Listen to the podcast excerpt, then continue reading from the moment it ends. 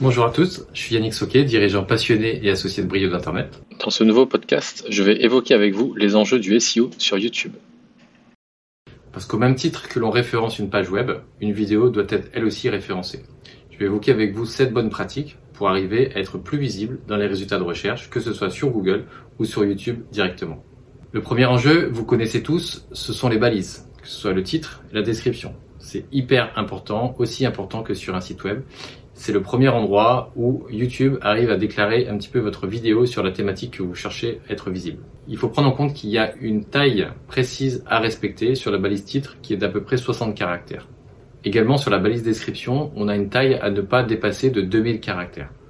Tout en prenant en compte qu'il y a uniquement les deux ou trois premières lignes de la balise description qui sont affichées.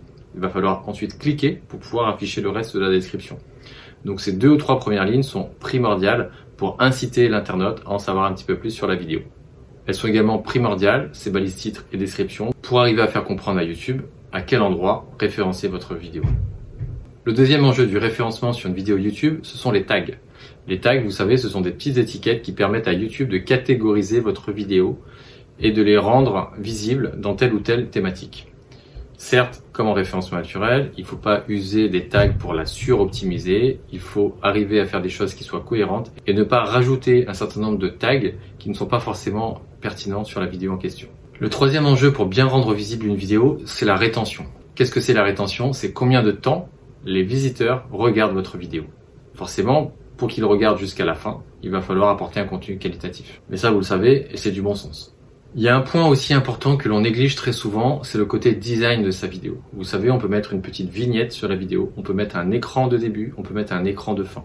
Le fait de bien utiliser ces options que YouTube vous met à votre disposition, au même titre que le SEO, ce sont des critères sur lesquels YouTube va vous donner des bons points.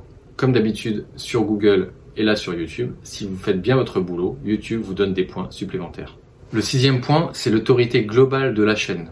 On parle depuis tout à l'heure d'une vidéo, mais il faut également que la chaîne en elle-même soit même populaire. Il y a également des critères à respecter pour bien mettre en avant votre chaîne. Remplir le champ à propos, dans lequel vous allez pouvoir décrire votre chaîne tout simplement. C'est également de bien catégoriser vos vidéos à l'intérieur de playlists. Au même titre que sur un site web, vous avez une arborescence, sur votre chaîne YouTube, vous avez également les playlists.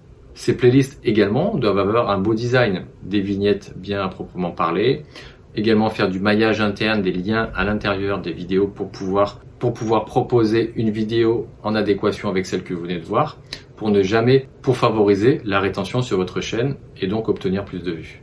Et en faisant ces six bonnes pratiques, vous allez obtenir la septième, c'est-à-dire le nombre de vues importantes sur votre vidéo. On sait bien que sur YouTube, le monde attire le monde. À partir du moment où la vidéo a été très bien vue, elle va engranger encore un peu plus de vues. Donc il faut vraiment travailler vos chaînes, vos playlists, le design et remplir tous les champs possibles et imaginables. Donc il va falloir travailler tous ces enjeux afin de rendre visible un petit peu plus votre vidéo à l'intérieur de Google et bien sûr de YouTube. Je parlais également du maillage interne à l'intérieur des vidéos. Vous connaissez ce terme forcément en SEO, c'est de faire communiquer chacune des vidéos entre elles. On peut également mettre des liens à l'intérieur d'une vidéo et non pas juste propulser une autre vidéo à l'intérieur de cette même vidéo. On peut donc à partir d'une vidéo, faire cliquer directement atterrir sur notre site web. C'est ce qu'on appelle les liens internes aux vidéos YouTube. Pour cela, il faut déjà avoir un prérequis assez important au niveau de YouTube, être partenaire YouTube. Et pour cela, il y a deux critères fondamentaux. Déjà, il faut avoir obtenu 1000 abonnés pour pouvoir déclencher ce premier niveau de prérequis. Ça, c'est la première chose. Deuxièmement, il faut que votre chaîne au total capitalise plus de 4000 heures de visionnage. Si donc vous respectez ces deux critères, les 4000 heures de visionnage et un nombre supérieur de 1000 abonnés, vous allez pouvoir déclencher cette fonctionnalité de lien interne à l'intérieur d'une vidéo pour pouvoir directement emmener sur votre site web. Pour conclure, au même titre que pour rendre visible votre site web sur Google, on peut vous aider à rendre visible votre vidéo et votre chaîne sur YouTube. Alors parlons-en ensemble et bâtissons une ligne éditoriale qui va favoriser le nombre de vues de vos vidéos. À bientôt!